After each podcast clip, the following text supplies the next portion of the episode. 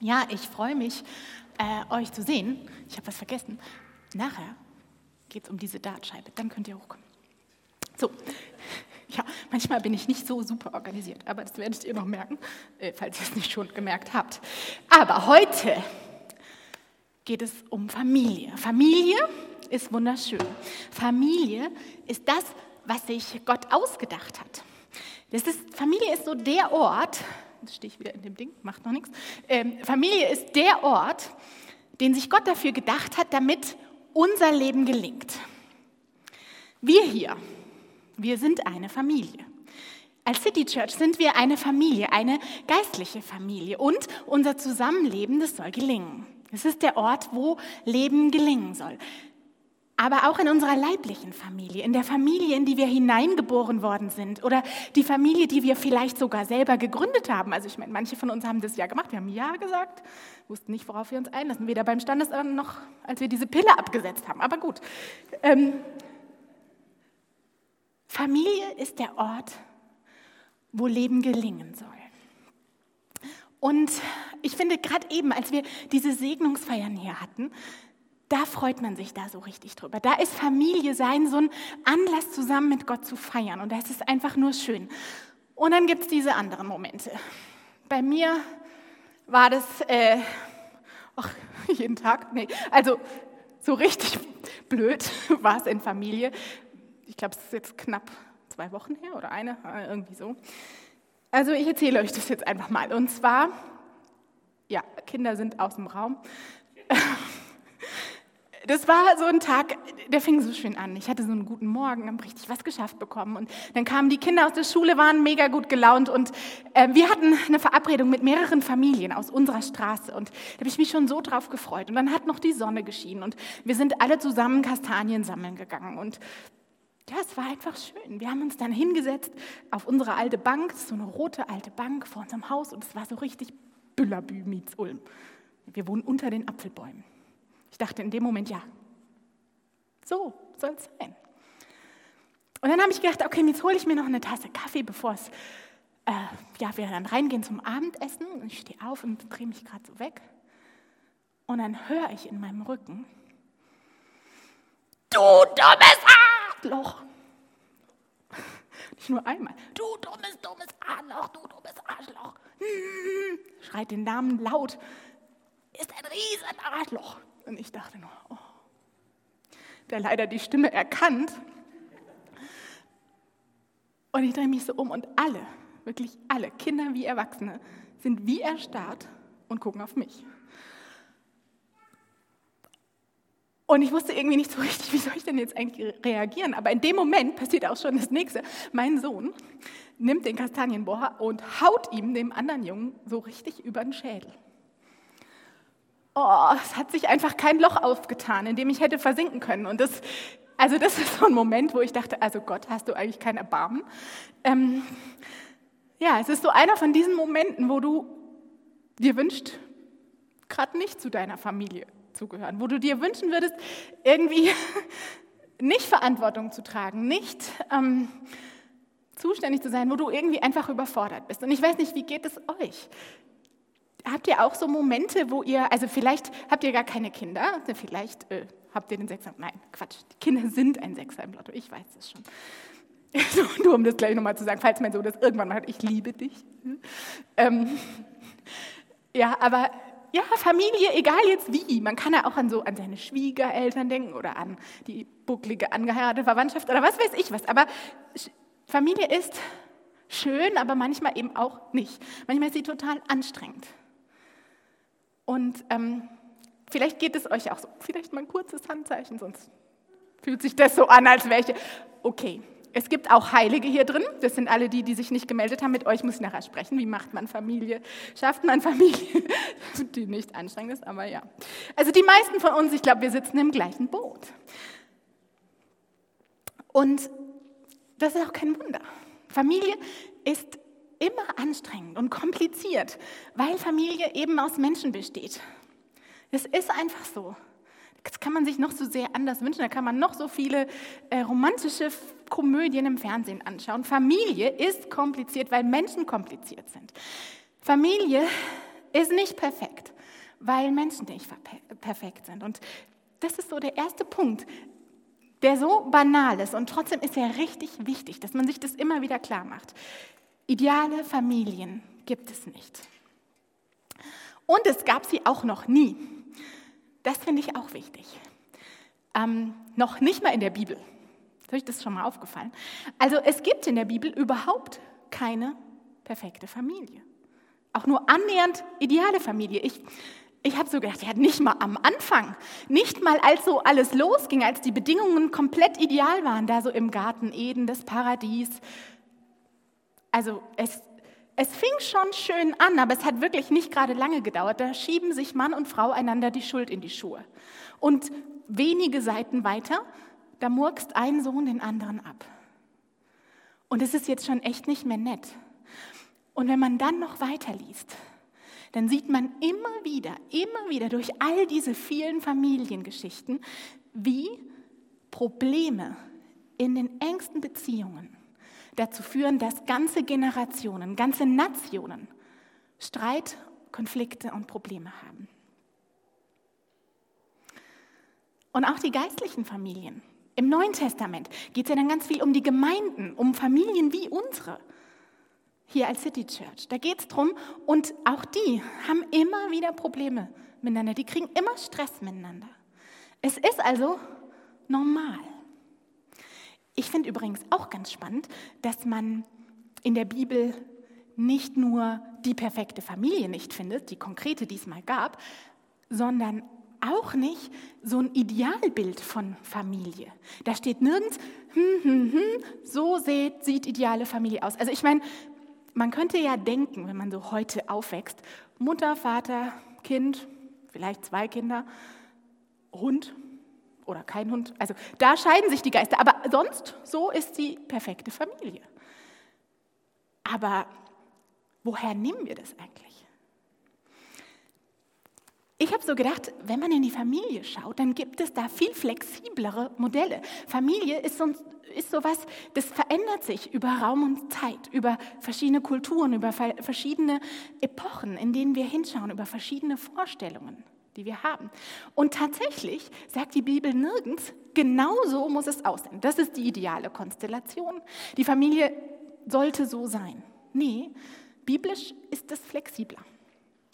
Da ist es auch nicht so, dass jetzt sowas wie Patchwork oder so, was ja heute so in aller Munde ist und manchmal auch irgendwie so mit so einem bisschen komischen Seitenblick, das ist keine Erfindung unserer Zeit. Das ist einfach eine Gegebenheit, wie manchmal Familie ist. Oder, ich musste so dran denken, ledig sein, das ist ja so ein altes Wort, aber ich mag das eigentlich. Ich mag das lieber als das Wort Single sein. Single klingt wie alleine sein oder keine Familie haben, aber das stimmt ja nicht. Wer ledig ist, hat Familie. Und wer ledig ist, hat kein Defizit. Aus biblischer Sicht ganz und gar nicht. Im Gegenteil, wenn man in die Bibel schaut, dann gilt es sogar als Königsweg.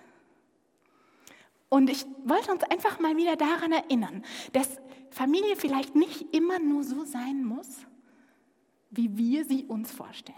Oder dich auch ermutigen, wenn du mit Familien es irgendwie zu tun hast, die nicht so sind wie deine, oder wenn deine eigene nicht so ist, wie du sie dir wünschen würdest, dann ist es vielleicht aus Gottes Sicht gar nicht so schlimm, wie du denkst. Familie macht uns Probleme. Aber, und das ist mein zweiter Punkt, Familie, leibliche und geistliche Familie, das ist der Ort, an dem Leben gelingen kann. Das ist der Ort, wenn man aus Gottes Sicht drauf schaut, der Ort, an dem Leben gelingen soll.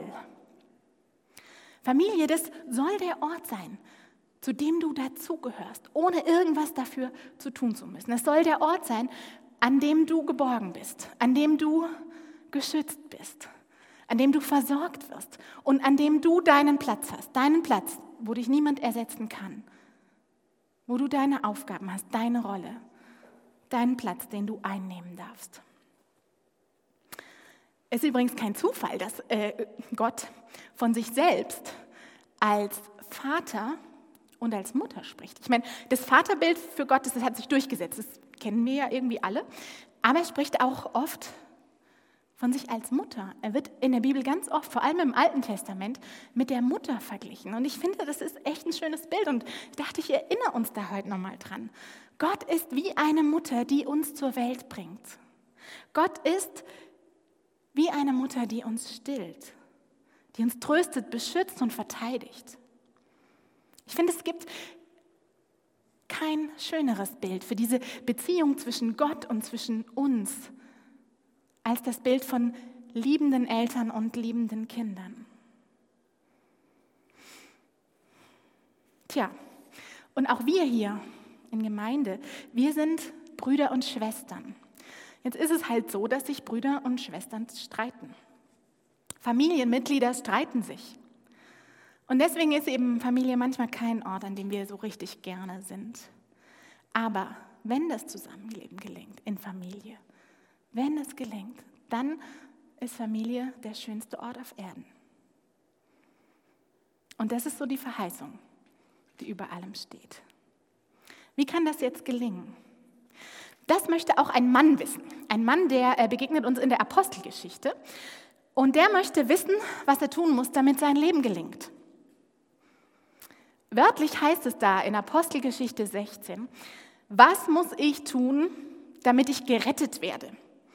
Und Obacht, manchmal liest man sowas und liest das Wort, damit ich gerettet werde und denkt bei Rettung an den Platz im Himmel, den Platz in der Ewigkeit oder irgendwie sowas. Aber diese Vorstellung von einer Ewigkeit bei Gott, die war damals noch gar nicht en vogue. Die hat diesen Mann nicht beschäftigt. Dem ging es um was ganz Irdisches. Dem ginge es darum, um die Frage, wie kann mein Leben gelingen,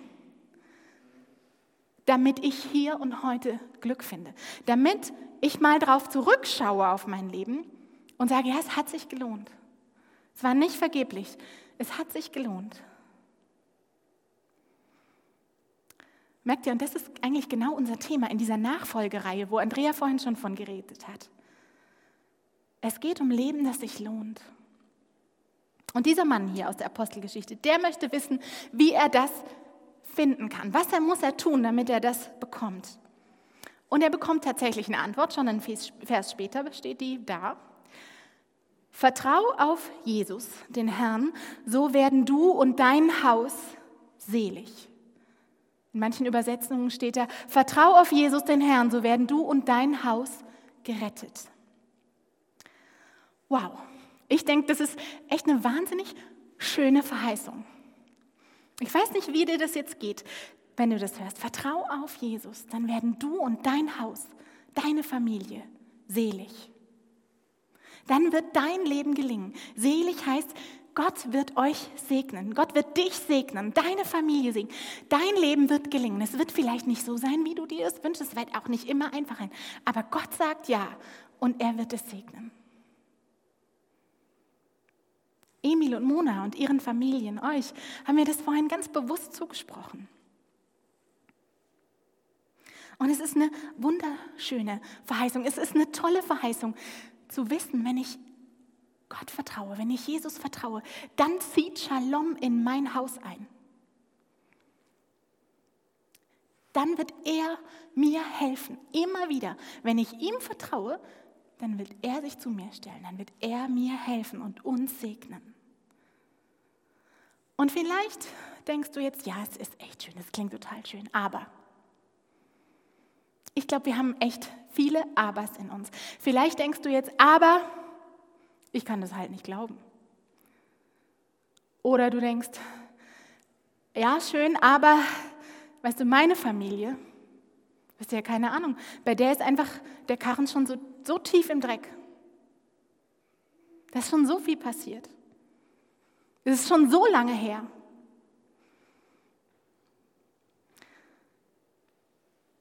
Wir haben echt eine Menge Abers. Ich habe auch Abers.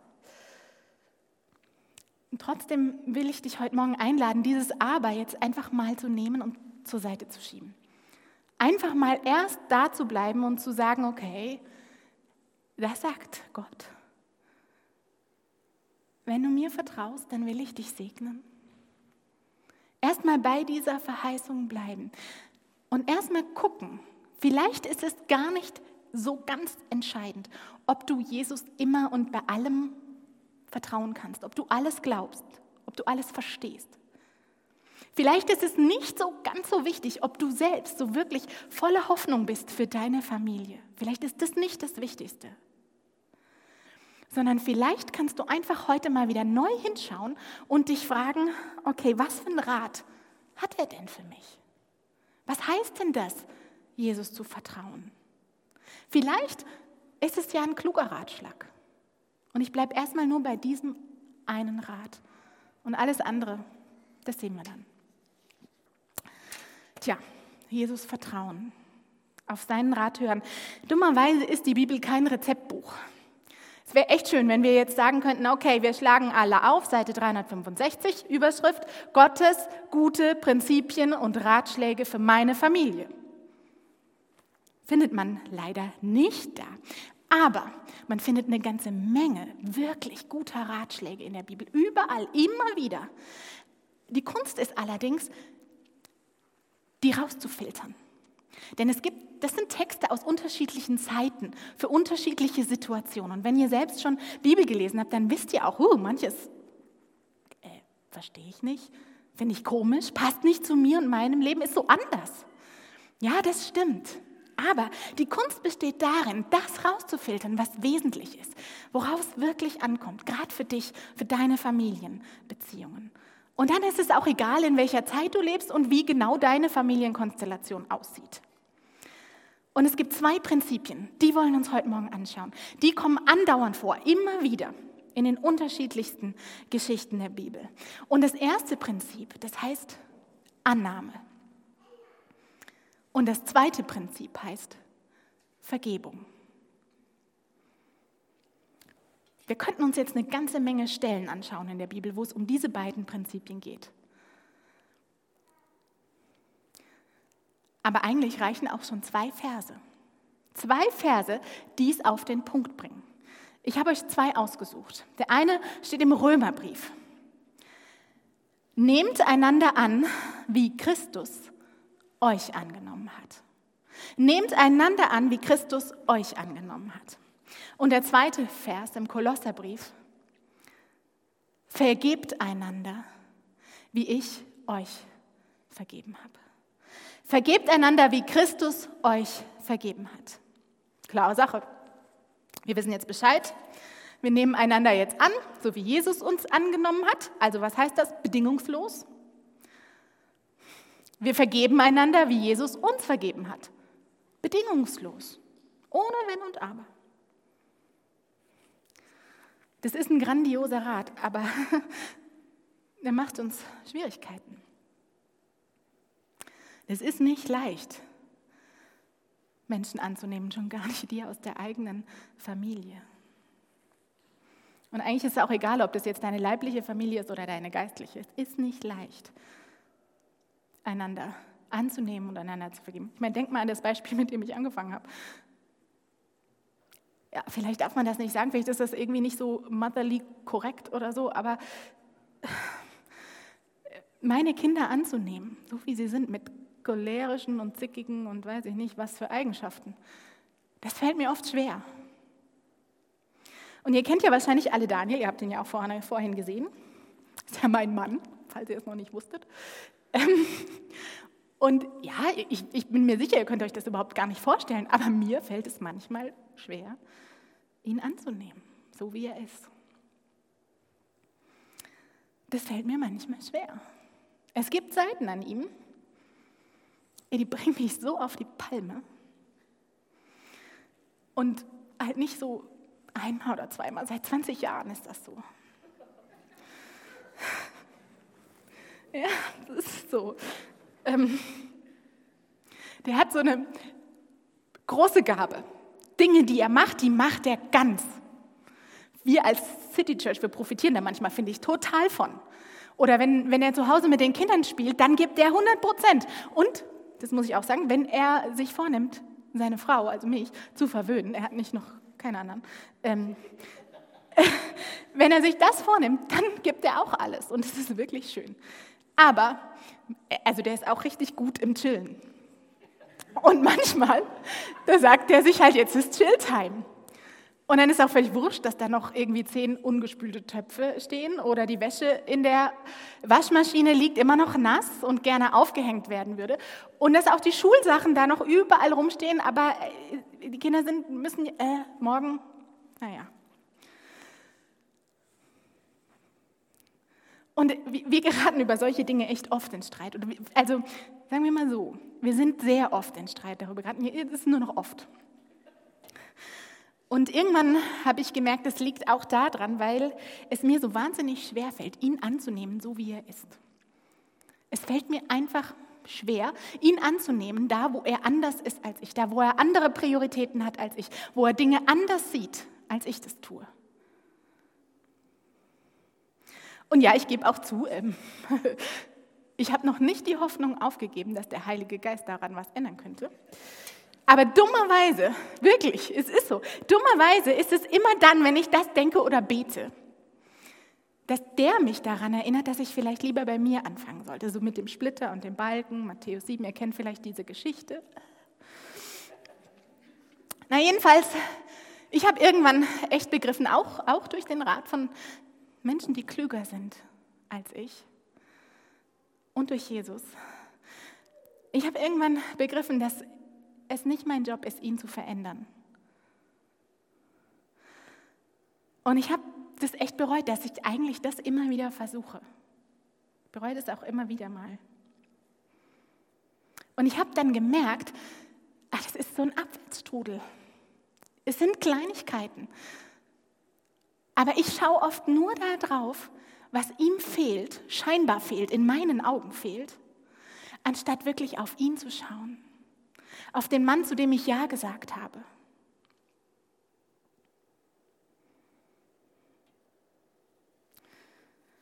Mein Ziel ist, dass ich ihn annehme, erstmal annehme, so wie er ist. Versuche ihn zu verstehen. Und es ist echt so. Und ich, ich sage das jetzt nicht, weil ich so toll bin, weil ehrlich, ich bin es überhaupt nicht. Ähm, sondern ich sage das einfach, damit wir vielleicht irgendwie nochmal so Mut schöpfen. Ähm, Seitdem ich das konsequent versuche und mich dazu entscheide, weil es fühlt sich so gar nicht danach an meistens, seitdem merke ich, dass er ganz schön oft Dinge tut, nur weil ich die will. Es ist schon erstaunlich. Und plötzlich ändert sich alles. Die, die Basis, auf der unsere Beziehung steht, die ändert sich. Ich meine, der, der trinkt Asti und guckt fixer Upper. Ich weiß nicht, ob ihr das kennt, ist auch egal. Aber ganz ehrlich, das macht er nicht, weil es ihm Spaß macht. Und das ist Liebe. Liebe nimmt den anderen an und achtet seine Bedürfnisse höher als die eigenen. Nehmt einander an, wie ich euch angenommen habe, sagt Jesus. Und das bedeutet, für mich bedeutet das, steh zu deinem Kind, auch wenn es dich vor der gesamten Nachbarschaft blamiert. Steh zu deinem Mann, auch wenn er sich was anderes wünscht als du, wenn er anders ist, als du es dir manchmal wünschst.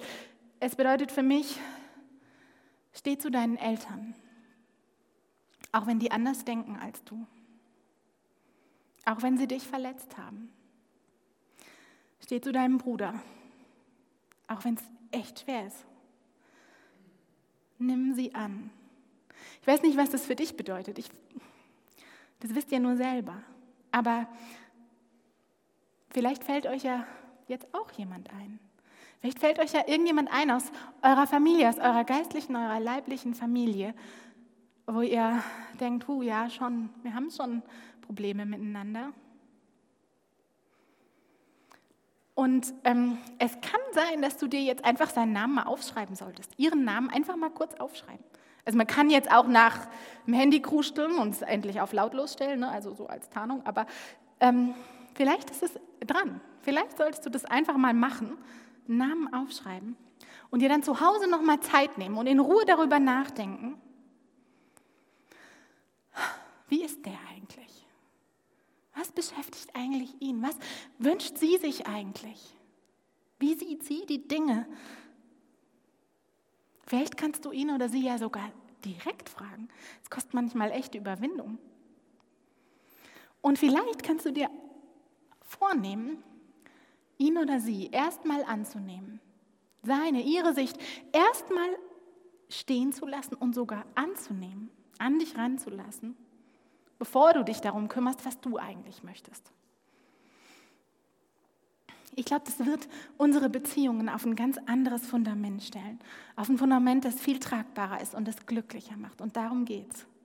Wenn unser Familienleben gelingen soll, wenn jeder zu seinem Recht kommen soll, dann macht es einen Unterschied, wo wir anfangen. Bei unserem Recht, bei unserem Bedürfnis, bei unserem Anspruch oder beim anderen. Bei ihm, bei ihr, bei seinem Recht, bei ihrem Recht, bei ihrem Bedürfnis, seinem Anspruch. Nehmt einander an, so wie ich euch angenommen habe, sagt Jesus. Vergebt einander, wie ich euch vergeben habe. Und es ist echt nicht leicht, es fühlt sich nicht gut an, es entspricht auch nicht unserer Natur, das muss man auch mal ganz klar sagen. Das entspricht nicht unseren Gefühlen. Annehmen und vergeben, das ist uns einfach nicht in die Wiege gelegt worden. Wir wollen eigentlich lieber zurückschlagen oder uns verteidigen oder wenn wir eher vielleicht so ein bisschen passiv veranlagt sind, dann wollen wir schmollen und so aus dem Staub machen. Annehmen und vergeben, das ist immer eine Entscheidung. Und es geht mir wirklich nicht, das ist nochmal wichtig, es geht mir nicht und es geht Jesus nicht darum, dass man einfach alles annimmt, alles abnimmt, immer so den Kürzeren zieht und sagt, ja, ja. Das, darum geht es nicht. Es geht nur darum, zuerst mal die Beziehung abzusichern, bevor man sich an die Probleme macht miteinander. Es geht darum, dass der andere weiß, du sagst Ja zu ihm, Ja zu ihr. Dass du nicht stur und nicht vergebungsfeindlich bist, sondern willig bist. Dass du weich bist, dass dein Herz wieder weich wird, dass es wieder Ja sagt zu dem anderen in deiner Familie. Und das macht einen Unterschied. Stellt euch mal vor, wie das aussehe, wie unser Zusammenleben aussehe, wenn, wenn wir alle so leben würden, wenn wir das alle wenigstens als Ziel hätten. Und ähm, ja, es ist so. Es gibt Beziehungen, das muss ich einfach auch nochmal sagen, da ist der Karren so echt im Dreck, ne? da ist es richtig schwer. Und da findet man keine Lösung mehr. Das kriegt man nicht hin, das ist so. Und dann musst du mutig sein. Dann musst du dich jemand anvertrauen. Dann musst du um Rat fragen. Ich möchte echt Mut machen. Und manchmal, und das kenne ich auch, das erlebe ich gerade wieder, ist es so, dass jemand in deiner Familie einfach keinen Kontakt will, dass er nicht mehr will. Und das ist einfach Kacke. Und dann kannst du auch nichts machen, dann kannst du beten, ja. Aber dann musst du auch akzeptieren, dass jeder für sich selbst verantwortlich ist. Aber auch in solchen Situationen oder gerade in solchen, in diesen richtig schwierigen, in denen musst du dich jemand anvertrauen oder was heißt müssen. Ne? Es wäre klug. Es ist hilfreich. Jemand anvertrauen, der dich tröstet, der dir selber wieder Kraft gibt und der dir Rat gibt. Und die erste Adresse ist da immer Jesus, Gott selbst.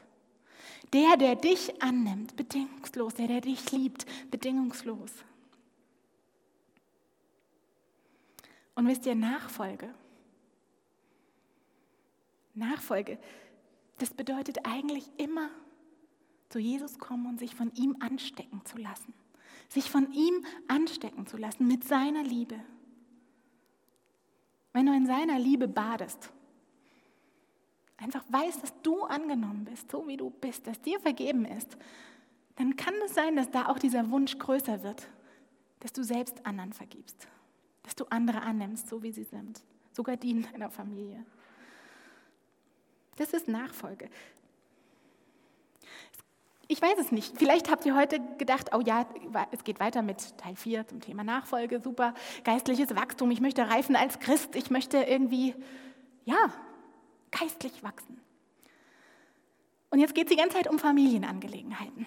Ich glaube, der Punkt ist, dass der beste Gradmesser, wenn es sowas überhaupt gibt, der beste Gradmesser dafür, wie reif jemand ist, wie reif du bist, der ist, wie du mit deinen engsten Beziehungen umgehst.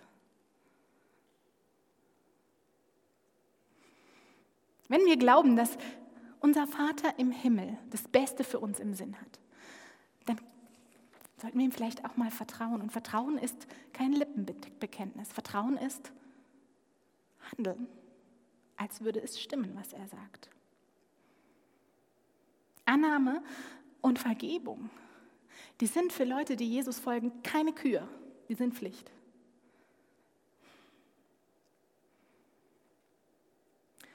Und das heißt nicht, dass, wenn du Jesus folgst, irgendwann all deine Beziehungen ähm, super sind.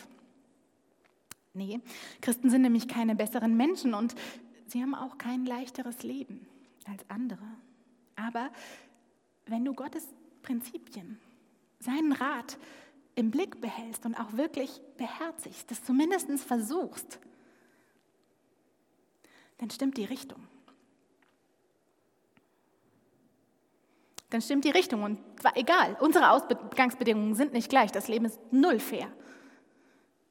Aber wenn du seinen Rat beherzigst, wenn du sein Ziel im Blick behältst für dich, dann ist es wurscht, wie deine Familienverhältnisse aussehen. Dann stimmt die Richtung.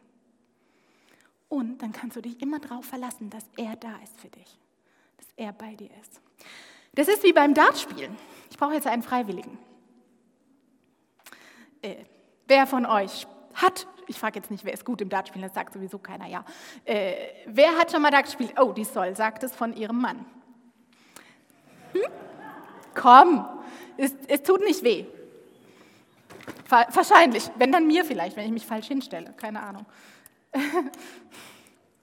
Also, jetzt du bist so groß, naja.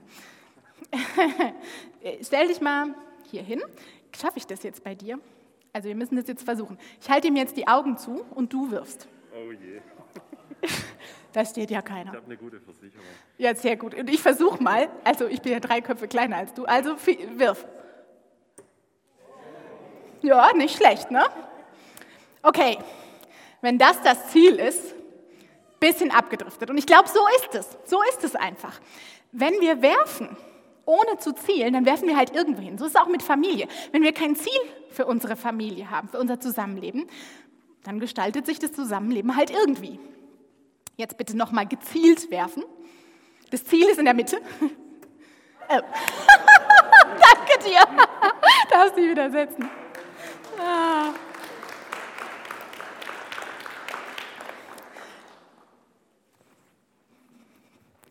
Also, nein, wenn wir die Richtung kennen, wenn wir das Ziel kennen, dann treffen wir vielleicht nicht immer ins Schwarze oder ins Rote. Aber jedes Mal neu, wenn wir irgendwie daneben treffen, wissen wir, wohin es gehen soll. Jedes Mal neu können wir uns besinnen und sagen, ja, vertraue auf Jesus. Ich vertraue auf Jesus, meinen Herrn. Ich vertraue und dann werden ich und mein Haus selig werden. Sag dir das immer wieder vor. Ich vertraue auf Jesus, meinen Herrn, und dann werden meine Familie und ich selig werden. Es ist eine tolle Verheißung. Man braucht keinen Bachelor in Theologie, um das zu verstehen, oder auch keinen Master oder was auch immer. Ich glaube, also ganz im Ernst, man muss das noch nicht mal so richtig glauben. Man muss nicht an Jesus glauben, um seinen Rat befolgen zu können und um prüfen zu können, ob der was bringt. Vielleicht sitzt du hier und sagst, ja, ja, ja, ja, ja, ne? Kirche, hm, verstehe ich ja wirklich. Aber probier es doch mal aus. Wir sitzen doch alle im selben Boot. Wir wünschen uns alle Familie, die gelingt. Wo man sich so, ja, wo man sich respektiert.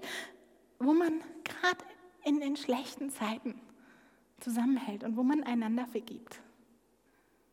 Auch wenn es schwer ist, gerade wenn es schwer ist. Und der Schlüssel, der Schlüssel zu dem Ganzen, der bist halt du und niemand sonst. Der Schlüssel bist du. Annahme und Vergebung das bedeutet nicht mit, sondern für deine Familie zu kämpfen. Kämpf nicht mit, sondern für deine Familie.